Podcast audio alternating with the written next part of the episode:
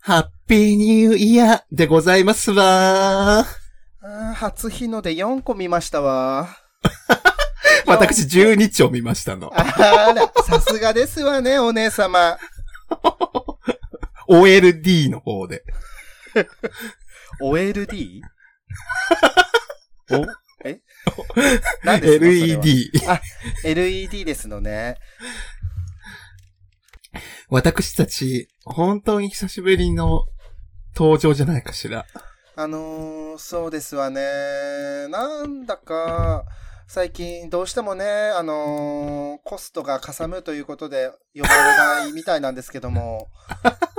ねえまあ、そうですよね。私たちのね、ギャランティーって大変なものでございますから。そうですわね。ちょっと庶民のあの方々には到底払える額ではないかなという、生涯払っ、生涯尽くしてもね、稼げないような額を私たちいただかないと、このようなポッドキャストでの活動ということさせていただきませんので、なんか、生涯付け体払いとおっしゃってましたわよ、お二人とも。あーら、どれだけの価値があるのかしら。生涯だからやっぱり払える見込みはないということなんじゃないかしら。じゃあもう払うつもりがないということで、それはもう食べ逃げなんじゃないかしら。というわけで、久しぶりさんの登場でございます。バーチャル北鎌倉女学園、生徒会長を務めております。西園寺鈴香と申します。えバーチャル北鎌倉女学園、えー、副会長、木更木玲奈でございます。ごきげんよう。ごきげんよ私たちは、悩める生徒会という、いろんな悩みを持つ生徒たちの当書箱を読み上げるというコーナーに、活躍しております。う。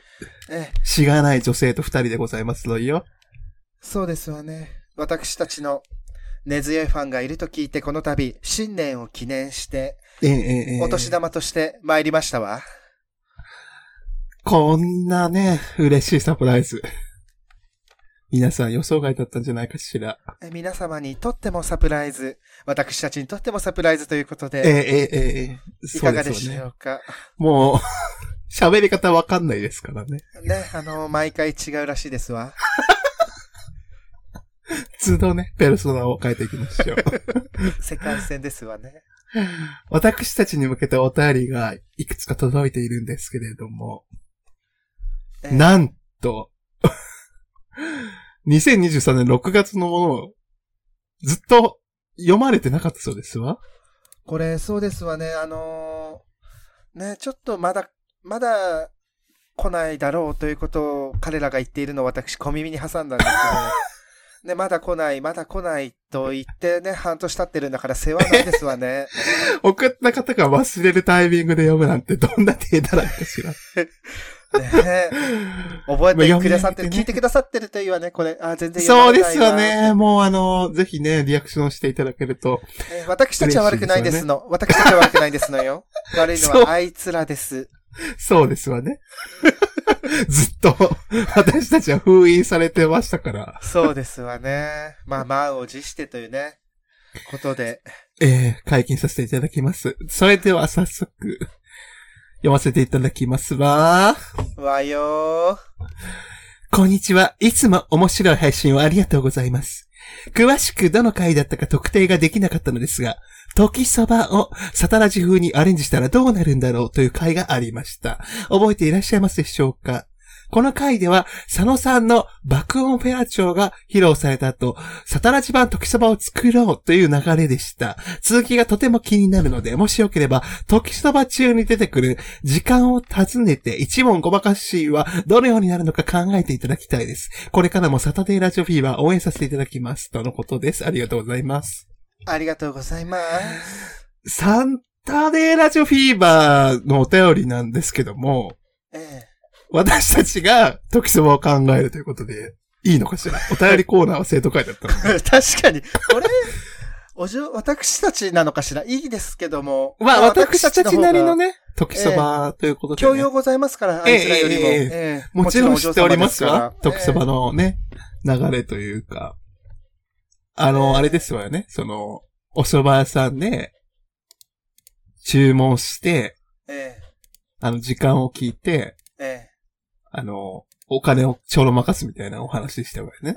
そうですわね。あのー、9時、今何時かしらと尋ねまして、食べま、食べてる方がですね、何時かしらと尋ねた時に、尋ねた後に、はい、9時ですわよ、というお答えをした、するんですわよね。で、その、あとにその9を言わずに10から数え始めることでちょろまかすという技ですわね。えー、えー、えー、えー、ええー、私たちだったらそれ成立できるかしら？ちょっとやってみます？あの、あなたが、じゃあ店主やってくださる？あ、いいわよ。ああ、とっても美味しいお蕎麦でございました。ええー、お蕎麦様。それではお会計の方をさせていただきますわね。あ、私細かいものしかございませんの。え？よろしいかしら？え、16億円ですわよ。では、置かせていただきます。はい。1億、2億、3億、4億、5億。あれ？これ私が数えたらダメですよね。あ私がじゃあさ、札束を渡しますので、あ、二私が束ずつ数えていただけます？あ、私が数えるのか、これ。え、え、え、え、え、え。はい。では、じゃあ、いただきますわね。はい。1億、2億、3億、4億、5億、6億、7億。時にご主人？ええ。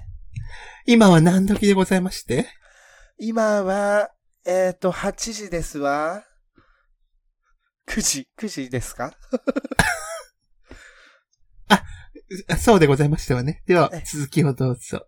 はい。えー、10億、11億、12億、13億、14億、15億、16億。はい、ちょうどいただきますわ。やっぱこんな感覚ですね。あの、私たちはね、まあちょっと何億っていう柱金をね、浮いたところで何とも思いませんのよね。えー、えー、えー、えーじゃあ、私もやってみていいかしら？ええええええいいですわよ。えー、では、あなたが客ということね。えええー、えー、そうね。私が客ですので、じゃあまあ、そばどうしようかしら。えー、っと、えー、っと、えー、っと。じゃあ、私が、何かしらを持ってきますので数えていただけますかしら？かしこまりましたわ。ええじゃあ、えー、っと、いきますわね。ええ。え、私があなたを呼ぶときってなんて呼んでたかしら？キサラキまあ、店主でいいんじゃないかしら。あ、店主、じゃあ、店主、行きますわね。えええええええ店主、頼まれていたものを持ってきましたわ。ありがとうございます。え、それではこれが1万個ずつはございますので、えー、よく数、一緒に数えていただけるかしら。1万個ずつが 複数個あるとい1う認万識でよろしいです個をか16万個持ってきましたわ。あありがとうございますわ。え1万個のものが16単位あるということですわね。えそうですわね。では、数えさせていただきます。あ、そうなのよね。あの、ね、蕎麦の代金がちょうど16万個必要だったので、よかったですわ。それでは、1万個ずつ数えさせていただきます。はい。1万個、2万個、3万個、4万個、5万個、6万個、7万個、8万個、あ9ご主万人？個。ご主人なんでございますか？よく見てく、あの、私のここを見て。私のここを見てください。あの、言葉できちんと示してください。私のこここ、これは何かしら私のこの裂け目のようなもの。これなんていうの私かしらの目を見て、きちんと言語化なさって。ああ、おまんこ見て10万個、11万個。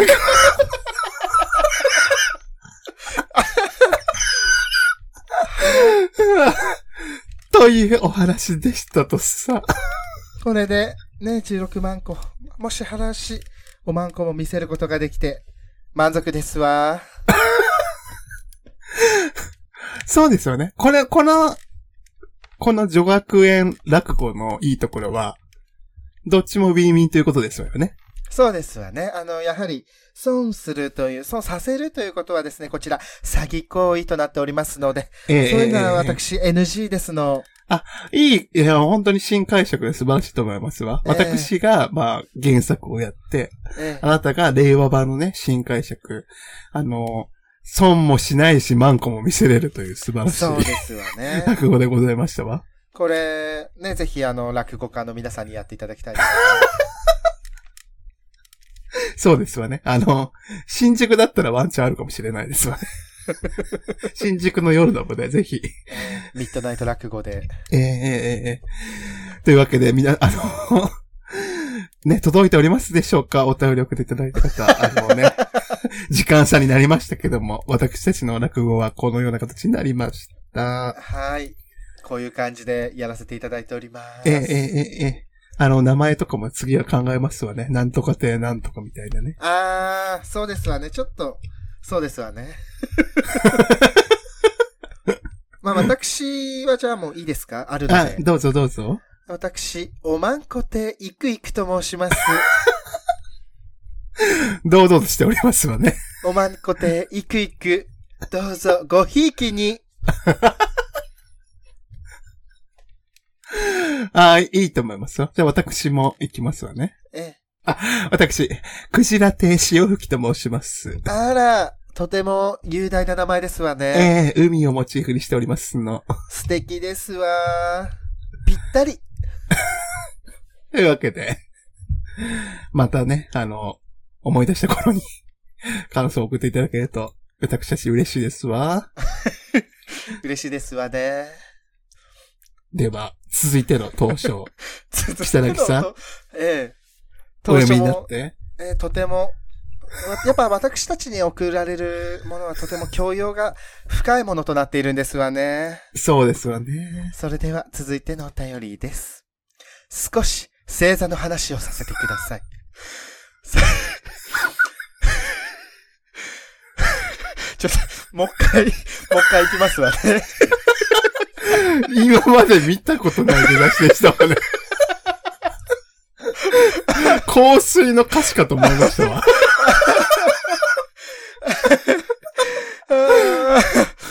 いきはい、いきますわね。え少し星座の話をさせてください。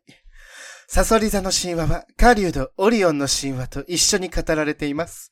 オリオンは優れた漁師で狩りに出かけると、いつも大きな獲物を捕らえていました。その、その上、力自慢でもあって、ライオンだろうとクマだろうと、このオリオンにかなう者は誰もいない、と威張っていました。これを聞いた天上の神々は、日々の獲物は私たちが与えてやっているのに、なんという傲慢なことを言うのか、と怒ってしまいます。神々はオリオンを懲らしめる相談をし、毒蛇や毒蜘蛛など、様々なものの中からサソリを選びました。神々は一匹のサソリを放ってオリオンの元へと向かわせます。何も知らないオリオンは今日も威張っています。隙を伺っていたサソリはオリオンに忍び寄り、毒の針でかかとをちくり、人差しします。小さなサソリですが、さすがのオリオンも毒にはかないません。間もなく体に毒が回って、苦しみの末、生き絶えたということです。この手柄から、サソリは星座となって夜空に輝いているのですが、オリオンもまた星座になっています。しかし、星座になってからも、オリオンはサソリを避けていて、サソリ座が空にある時には、決して姿を現しません。サソリ座が西に沈む秋になって、ようやくオリオンは姿を現し、サソリ座の見えない冬の間だけ、その姿を輝かせているのだと言われています。という神話です。とっても神秘的でロマンがありますよね。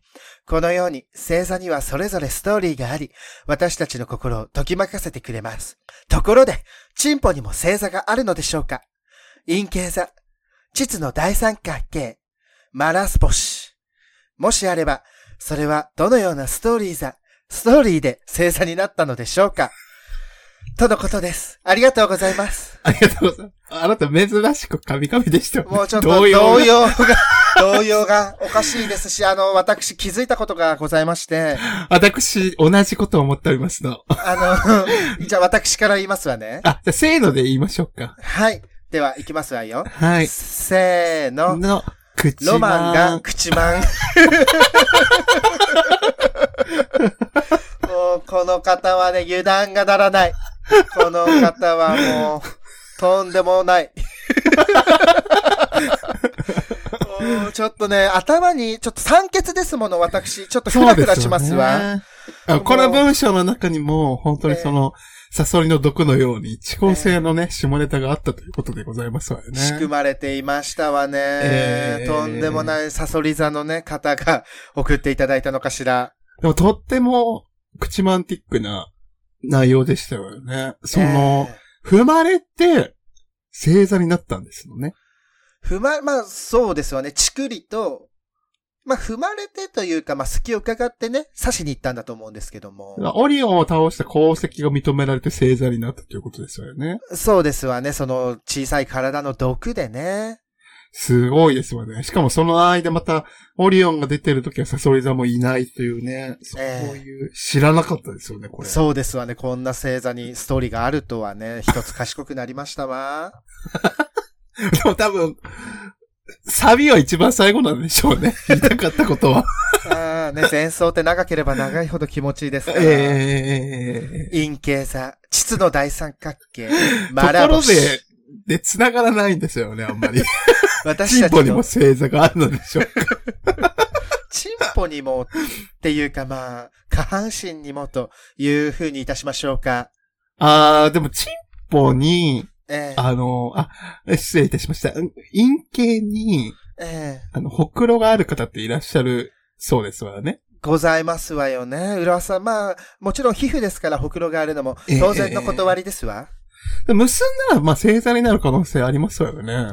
なるほどですわね。まあ、星座ってそもそもそうはならんやろという結び方をして星座と言い張ってますものね。じゃあ、全部、やろうと思えばできるってことですよね。そうですの。わ、そうですわ。膣の大三角形も。えー、膣の大三角形に関してはシンプルに、なんか、三角なんじゃないかしら。三角の中に縦筋があるんじゃないかしら。あで、意外と少ないのかもしれませんわね。ー、三角の方。ええ三角の真ん中に縦の星のラインがある。なるほどですわね。まあ、チンポのね、星座と言いましても、えまあ、なんかそういう、こう、ちょっとエッチなものってないのかしらね。ー、エッチそもそもで座。エッチええ座ですわね。ええええええエッチな星座。私、調べちゃいますわ。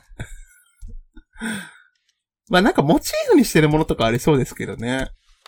えー、下ネタ、星座と、カタカタカタ、タン。名ハッカーですわ。あー、でもなんか下ネタ星座って検索したらですね、え下ネタ大好き星座ランキングというカスのランキングが出てきますわえ。え、でもそれ興味ありますわ。下世話な方に。カスのやつ読みますわえええね。えええお願いいたします。じゃあまあ、第3位からいきます。えええ第3位、ヤギ座。真面目そうだが経験豊富。体験談を語るのが好き。とのことです。偏見ですわ。えー、ヤギ座の人は真面目な優等生タイプなので、えーエッチなことには興味ないように見えます。ところが意外とセックス好きで、経験は豊富でしょう。えー 根が真面目なので、セックスにも真剣に取り組みます。そして、みんなが下ネタで盛り上がっていたら、話の輪に積極的に入り、自分の体験談をとことん語るでしょう。何人としたカーセックスをしたことがある、などなど、その生々しい話に誰もが引き込まれていきます。とのことですわ。え、それがヤギ座なんですの？こちら、はい、第3位、ヤギ座ですわね。あの、私小耳に挟んだんですけども、ええあの、バーチャル親族の小田急線がヤギ座だそうですわ。あら、ヤギ座の人は真面目な優等生タイプ。当たらずとも遠からずと言ってましたわ。あら、そうですのね。むっつり好き目なのかもしれないですわね。ね、この聞いてるサオラーさんも、もし当てはまる、ギクってしてる人がいるかもしれませんわね。えーちなみに、じゃあ2位は？2位もじゃあ読みますわね。ええ、こちらすごいことです。えー第2位、サソリ座。えーの方ですわね。えセックスこそ人生最高の喜び。知識は豊富。サソリ座の人はセックスが大好き。エッチを経験した人数は多くないかもしれませんが、本当に愛している人には身も心も一途に捧げます。セックスこそ人生最高の喜びと思っているため、快感をとことん追求するでしょう。エッチな DVD を見て、研究したり、道具に凝ってみたり、そんな日頃の学習の成果をみんなの前で恥じらいながらも話します。そして他の人のエッチ話もよく聞いて、セックスの知識をさらに深めていくでしょう。とのことです。わ おソース、これ実はナックスですの？こちら、えーあの、ちなみに、あの、これまあ、ウェブメディアなんですけども、本当？2014年の記事ですわね。10年前ですわ。恐ろしい。なるほど。ね、サじゃあソリ座の話をね、一した後に、えー、サソリ座の話が出て、素晴らしいことですわね。はい。では続いて第1位いきますわね。ええ。えー皆さん、第1位。お牛座ですわ。むっつりの代名詞。基本無口だが、エッチな話を振られたら止まりません。お牛座の人は、一見恥じらい深くて奥手に見えます。しかし、意外にもセックス好きで経験も少なくはないでしょう。普段は無口で下ネタなど絶対に話しません。けれど、お酒が入って、ハイになってくると、たちまち本性を表すでしょう。エッチな話を振られたら、こんな体位が良かった。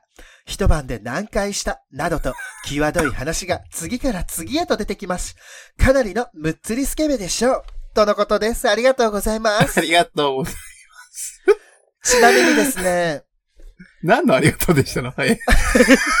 勝手にウェブメディアを読ませていただいたんですけども、えええーバーチャル親族の佐野ラジオさん、お牛座でございます。ありがとうございま3位と1位がやってるラジオなんですのね。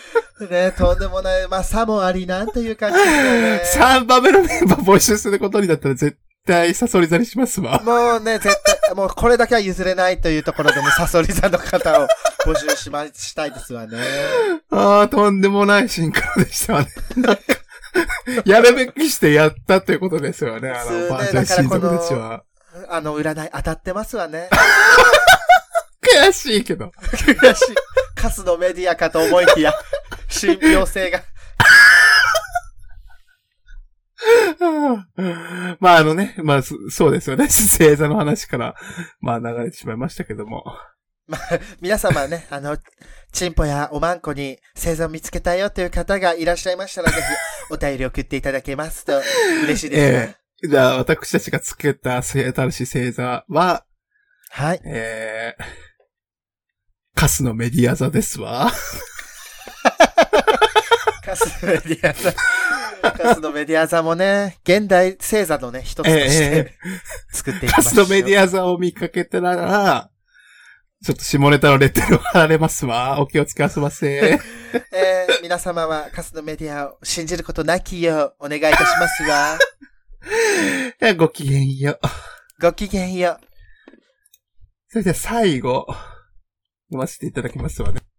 う。えお嬢様、こんにちは。緊急なお悩みよろしいでしょうか？僕は暇さえあればしこっています。お休みの日は7回くらいザラです。ですが、年齢を重ねて30後半になり、やりすぎると気と裏側のひだひだがヒリヒリ痛むようになります。だいたい4回目くらいから徐々にひりつきます。これでは目いっぱいシコシコできずストレスが溜まります。何にも気を取られず好きなだけしこりたいので、どうか解決方法を教えてください。よろしくお願いします。とのことです。ありがとうございます。ありがとうございます。えー緊急とのことだったんですけども、読み上げで1ヶ月かかりました。申し訳ございません。申し訳ございません。もう大変なことになっているかもしれません。何もないことを祈っておりますわ。でも私たちね、その、陰キャを持っておりませんから、ちょっとえーどういう状態なのかちょっとわかんないんですけども、まあ、殿方というのは、何回もその達することは難しいと、噂で聞いたことあるんですけども、えー7回というのは平均値なのかしら？どうなんでしょう。7っていうのはラッキーセブンですから、いい感じに思いますけども。ただまあ、この方はええ、ええ。4回目ぐらいからひりつくということなので、多いんじゃないかしら。ね演技を意識してしこってるんですの、みんな、人は。違うんですの？あれ？要は不吉だから避けてるってことなんですよ。私そうだとばかり思っておりましたわ。なるほどですわね。ええわか疲らないですけども。れたりしないのかしらね。なんかすごいクタクタになるイメージあるんですけども。そうですわね。でも、その疲れるよりは目いっぱいシコシコできずストレスが溜まる方がこの方にとっては大きいのかもしれませんわね。あ、大きいってチンポの話じゃないですわよ。毎回注釈入れますわよ。えー大きいと言ってもチンポの話じゃないんです。まあわからん、大きいのかもしれないんですけども。そうですわね。えー、し好きなだけしこりたいので、どうか解決方法を。そうですわね。何を言ったらいいのかしら、私たちから。何でもを。、確どのようなかに、その目いっぱいシコシコできるストレスが溜まるというのは理解はできますわ。なるほど。お預けございますの？そのような経験が。えー私もやっぱり大好きなお紅茶を飲めないとストレスが溜まりますもの。そうですわよね。えーその1回のティーパックで7回は飲みたいのに、4回目ぐらいから薄くなってきますものね。お砂糖ですわね。ですわよえね。えええいろんな人を女学園は受け入れます。ですわ。そううですわねええまあでもそういうことですわよね。えー私同じようなことだと思います。でも一番重要なのは、パックと違って、陰形は取り替えが効かないということですよね。そうですわね。だってこの、祈祷裏側のひだひだって、この祈祷っていう字が鬼の頭と書いているんですけども、こちら。男の人は鬼の頭があるのかしら？鬼にもなるという意味かしらね。鬼のように。恐ろしい。ええええやだ。あの、赤いと言いますわよね。人というのは。鬼の顔の色って赤ですもんね。ああ。なん、どうして赤くなるの？どうなんですかね？怒ってるんじゃないかしら。いいつもやっぱり、その陰形も起こるから赤くなるんですかね。で悲しいと青くなる。ええええええああ。ね、顔から血がなくなるとね、真っ青になっちゃいますもんね。え、え、え、え、まあでも、そうね。真っ青よりは、まあ赤い方が健康的でいいんじゃないかなと私は思いますわ。すね、解決方法というのは、おそらくあれですよね。その、7回をしたいということですよね。おそらくそうで、まあ7回どころかもう、もっとね、本当はもっとしたいんじゃないかしら、この方。常に、需要競争をつけて、かつ血流がいい状態をキープし続けることが、鍵を握っているということですよね。